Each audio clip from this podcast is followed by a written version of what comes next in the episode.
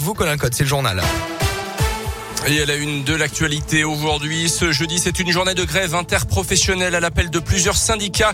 Augmentation du prix des produits de première nécessité, de l'énergie, des carburants. Contexte social compliqué, l'intersyndical appelle les salariés du privé et du public à descendre dans la rue.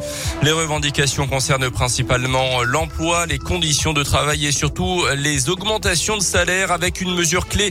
Mireille Caro est représentante CGT dans la région. Ce qu'on réclame, c'est une augmentation, bien sûr sur du SMIC, mais avec un SMIC euh, qui doit être euh, à 2000 euros euh, brut par mois, puisque tout augmente sauf les salaires. Il y a, on, assiste quand même à une inflation qui est considérable. Alors, je crois qu'aujourd'hui, tout le monde peut faire le constat qu'avec un SMIC, eh ben, c'est très difficile une fois qu'on a payé son loyer, qu'on a payé sa facture de chauffage, son essence pour aller travailler. On s'aperçoit bien qu'il reste plus grand chose pour vivre. Et donc, le coût de la vie augmente, mais à côté, les salaires, quant à eux, ne bougent pas. Le mouvement devrait durer car les syndicats ont déjà prévenu cette grève est reconductible. À Clermont, une manif publique privée est prévue ce matin à 10h place des Carmes.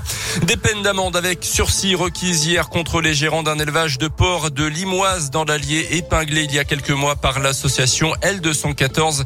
Les militants pro-animaux avaient publié des images chocs en décembre 2020 et février 2021 puis porté plainte. Le délibéré sera rendu le 6 avril. Deux agressions à l'arme blanche à Clermont mardi après-midi selon la montagne vers 16h30 devant la gare. Un ado de 15 ans a reçu au moins deux coups de couteau. Blessé au visage et au dos, il a été pris en charge par les pompiers, mais ses jours ne sont pas en danger. Et puis autre agression, le soir même dans le secteur du CHU Estin, un jeune homme de 27 ans qui circulait en scooter a été pris pour cible par deux individus à un stop, blessé sans gravité à une cuisse.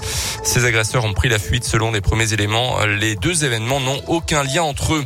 Une grosse frayeur hier après-midi dans la station de Chalmazel dans la Loire à la limite avec le Puy-Dôme. Une fillette de 8 ans a chuté du du télésiège alors qu'elle était à plus de 10 mètres de hauteur.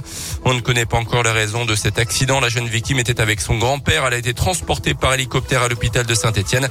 D'après les pompiers, son pronostic vital n'était pas engagé.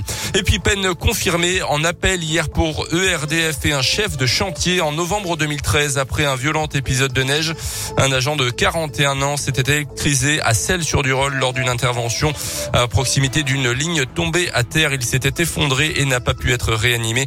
En juin 2019, le tribunal de Clermont avait condamné le chef de chantier sur lequel s'était produit l'accident à six mois de prison avec sursis et ERDF à 80 000 euros d'amende. La cour d'appel de Rion, devant laquelle ils avaient été rejugés le 24 novembre dernier et qui avait mis son jugement délibéré, a donc confirmé hier les peines prononcées en première instance.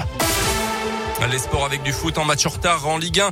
La victoire de Saint-Etienne sur le terrain d'Angers hier soir. Un but à zéro. Les Verts qui restent bon dernier du championnat mais reviennent à deux points de Lorient avant dernier. Et puis du hand avec la qualif des Bleus pour les demi-finales de l'Euro en battant le Danemark de justesse 30 à 29 hier soir. Dernier match du tour principal. Les Bleus qui affronteront la Suède demain soir à 20h30. L'autre demi opposera le Danemark qui était donc déjà qualifié à l'Espagne.